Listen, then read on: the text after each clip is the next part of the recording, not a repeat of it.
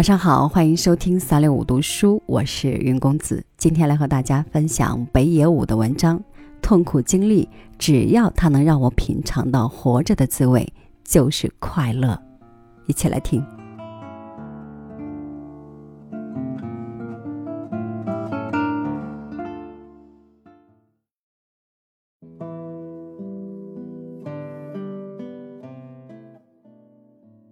我害怕沉闷无聊的生活，不是害怕被别人遗忘，而是害怕因为自己的人生空空如也，所以就这么轻易的被别人遗忘了，这样就太可怜了。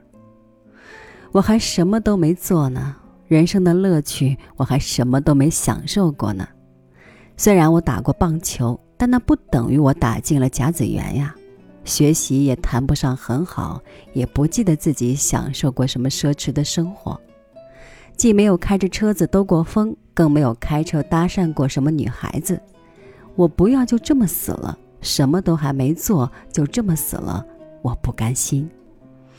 在我身上从来没有出现过那种活得有滋有味的感觉。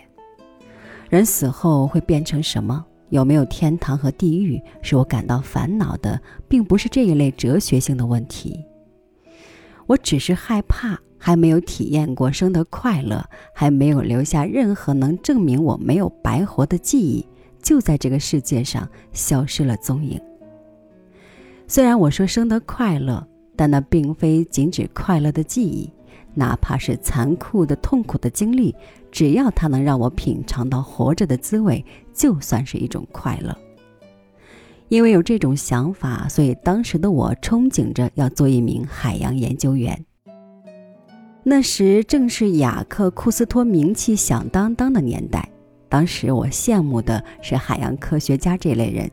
因为他们能乘上像深海六零零号那样的潜水艇，下潜到水压高达几百个大气压的黑暗海底，对海底火山和在深海里繁衍的细菌进行考察研究。我向往的是那种和现实利益没有半毛钱关系，纯粹为了学问不惜拿自己的生命去冒险的活法儿。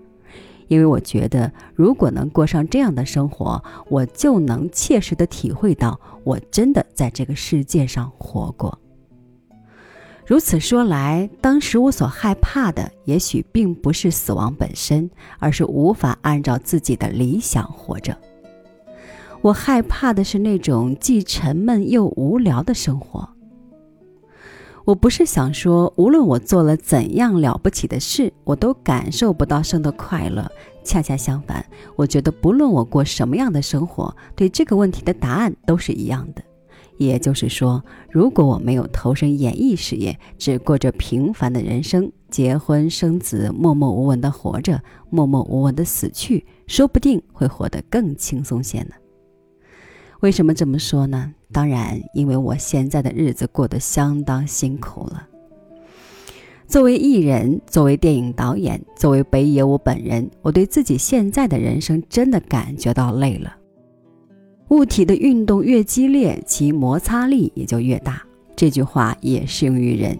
如果你做很激烈的运动，就会感觉到热。在旁人的眼里，你是颗熠熠生辉的明星，他们肯定对你羡慕的要死。